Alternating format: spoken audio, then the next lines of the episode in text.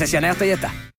Euh, il y a des historiens, il y a des politiciens, il y a des intellectuels, des philosophes, des écrivains, des artistes qui arrêtent pas de se faire traiter de, de racisme, t'es colonialisme, euh, t'es un, es un blanc hétérosexuel de 50 ans, vous comprenez rien. Bref, et là, il y a des gens qui commencent à en avoir ras-le-bol. Et euh, il y a quelques mois de ça, il y a une lettre ouverte qui a été signée par 80 intellectuels, euh, des gens comme Jean-Claude Michéa, qui vient surtout de la gauche, des gens comme Alain Finkielkraut, comme la féministe euh, euh, Badinter. Il euh, y, a plein de gens qui ont signé ça en disant, ben là, Elisabeth Badinter, là, les gens disent, ça commence à être extrêmement inquiétant. On attaque la liberté d'expression des universitaires, des intellectuels. On se fait toujours taxer d'être raciste, ferme ta gueule et tout ça. Et là, ces gens-là, 80 intellectuels qui ont dit, il faut vraiment être vigilant. Nous allons parler avec Mathieu Bock. Côté, salut Mathieu. Bonjour. Euh, je ne sais pas, c'est une lettre qui a été euh, publiée le 28 novembre 2018 euh, et soudainement qui est ressurgie. Je ne sais pas, il y a, d'autres gens qui, qui ont signé cette lettre-là, qui l'ont appuyée. Oui, à la faveur aussi de controverses sur la place de l'indigénisme, comme on dit, euh, c'est-à-dire l'extrême gauche euh, qui se veut post-coloniale ou anticoloniale ou décoloniale, donc euh, qui sont très présents dans l'espace public. Et cette lettre-là a ressurgi parce qu'on s'inquiète de la présence de plus en plus grande de cette mouvance dans l'université notamment et dans l'espace médiatique plus largement. Alors, qu'est-ce qui est au cœur de ce qu'on appelle ce décolonialisme?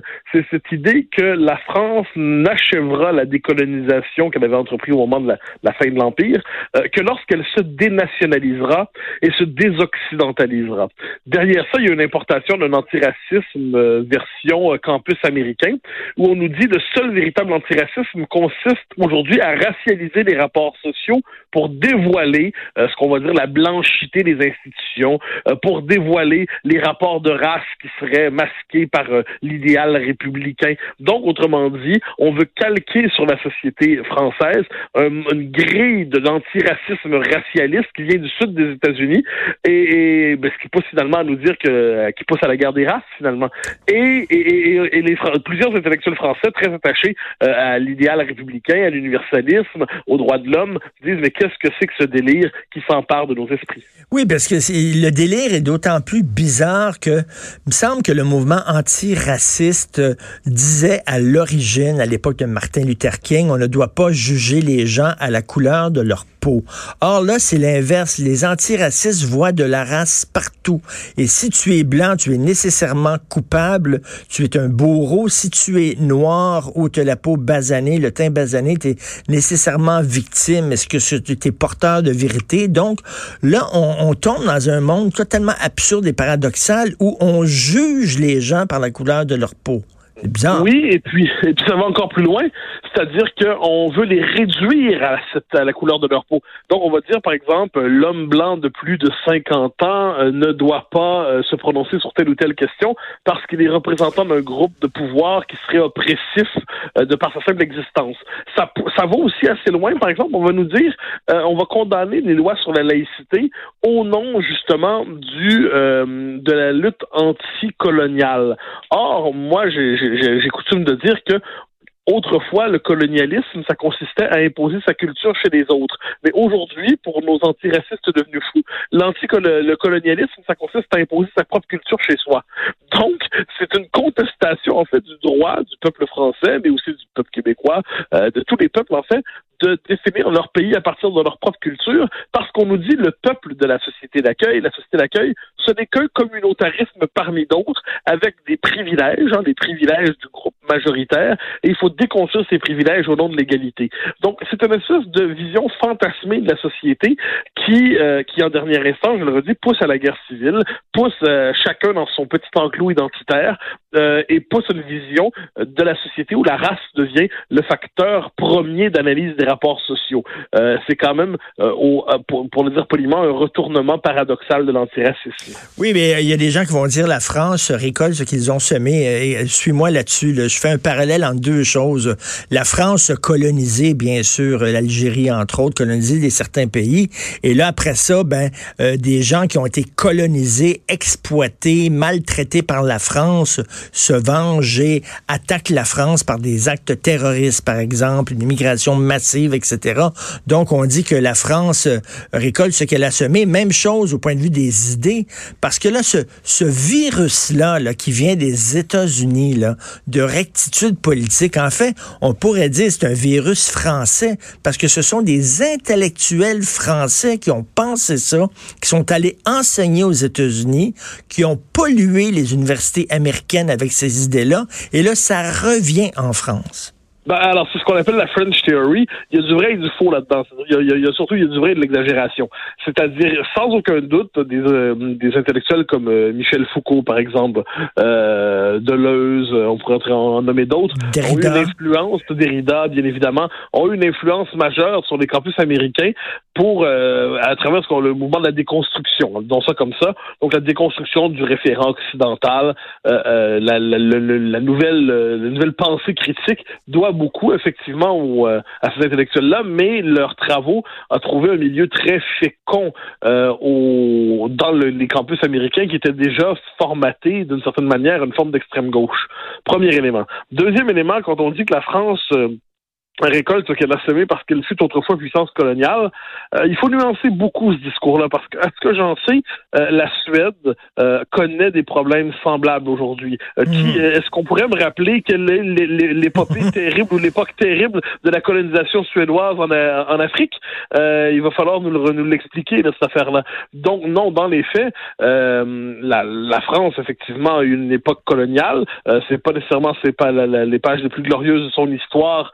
Euh, en Afrique, bien que l'histoire coloniale de la France, c'est aussi la Nouvelle-France. Hein. Et si je peux me permettre, c'est aussi la naissance de, des Québécois comme peuple. Donc, il euh, faut nuancer quand on euh, quand on décide de tout mettre dans le même panier. Mais non, je pense que ce que la France subit aujourd'hui, c'est à la fois une, une immigration massive, si massive qu'elle est devenue devenu impossible à intégrer, parce que pour intégrer, il faut avoir, faut tenir compte des capacités d'intégration du pays.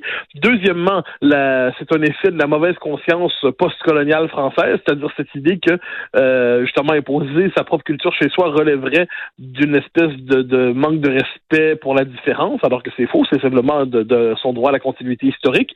Et c'est aussi, aussi, je crois, euh, un effet plus largement de, de, politique d'aménagement du territoire des banlieues qui sont qui ne fonctionnent pas. Euh, il faut le voir comment ça se construit. C'est pas, on dit quelquefois de manière un peu facile, on a parqué des populations issues de l'immigration dans des banlieues. C'est pas, c'est pas comme ça que ça s'est passé. Simplement des modèles de développement urbain qui se sont retournés contre la France parce que ça a créé de fait des situations de, de, des concentrations de population très fortes et là ça crée des, tensions identitaires bien réelles. Mais réduire ça par l'histoire de la colonisation, je trouve que c'est un mm. peu euh, Et Mathieu, ce qu'il dit, ces intellectuels-là, en terminant, ils disent que c'est le monde à l'envers. Parce que là, on a des féministes qui défendent le port du voile. On a des, des antiracistes qui voient de la race partout. On a des gens de gauche qui se comportent comme des fascistes et qui font créer un climat de, de, de terreur intellectuelle, de terrorisme intellectuel. C'est le monde à l'envers. Moi, le monde à l'envers, moi, je trouve que l'histoire de la gauche, la, la, gauche radicale a toujours été capable par elle-même de se, de, de, de, se montrer d'un anti-humanisme euh, tout à fait, tout à fait radical.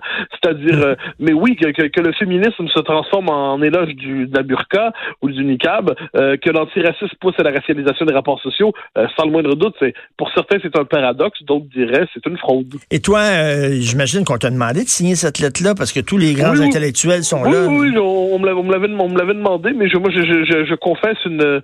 Je, je n'aime pas trop signer les textes collectifs. C'est-à-dire, je, je, je, signe, je signe ce que j'écris, je signe ce que j'écris par moi-même, et sinon, je suis pas un fan des pétitions, même des pétitions que j'endosse moralement, je préfère signer ce que j'écui, c'est tout. Ben, c'est tout à fait honorable. Tu signes tes textes à toi, c'est tout. Je comprends fort bien ça. Merci beaucoup, Mathieu, d'avoir pris le temps de nous parler. Mathieu Bocoté, merci. Au grand plaisir, au revoir. Salut, Jonathan, comment ça va? Hein? Jonathan, comment ça va? Ah, excuse-moi, je suis en train de lire un livre lourd. un livre lourd, C'est tellement drôle.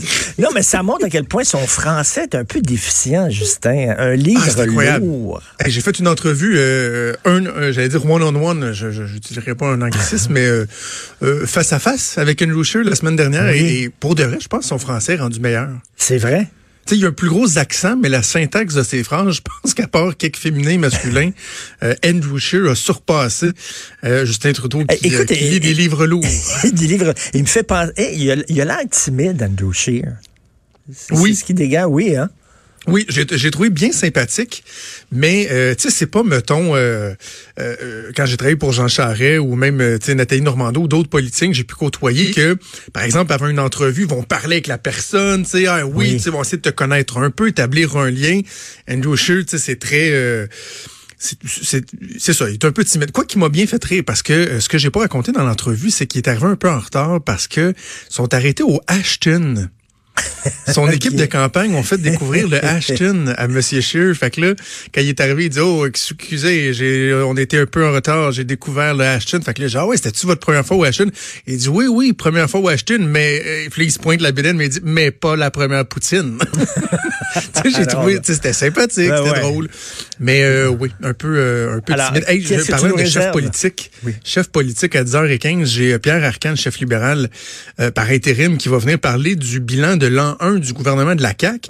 Ils ont mis en ligne une vidéo dans la dernière heure sur, euh, sur Twitter, une vidéo euh, de, qui dure une minute 15 qui est très, très, très euh, négative sur, sur la CAQ. Et là, j'ai hâte de, parler à M. Arcand pour lui dire, écoutez, c'est parce y a un sondage les gens en fin de semaine dans le journal qui démontre que 74% des Franco qui disent être satisfaits du travail de François ben Legault, clairement, vous n'avez pas la même lecture. Là, Hein? Ça se peut-tu ben que vous soyez peut-être pas en phase? Fait que genre, évidemment, il peut pas dire son don bien bon, mais. Ben non.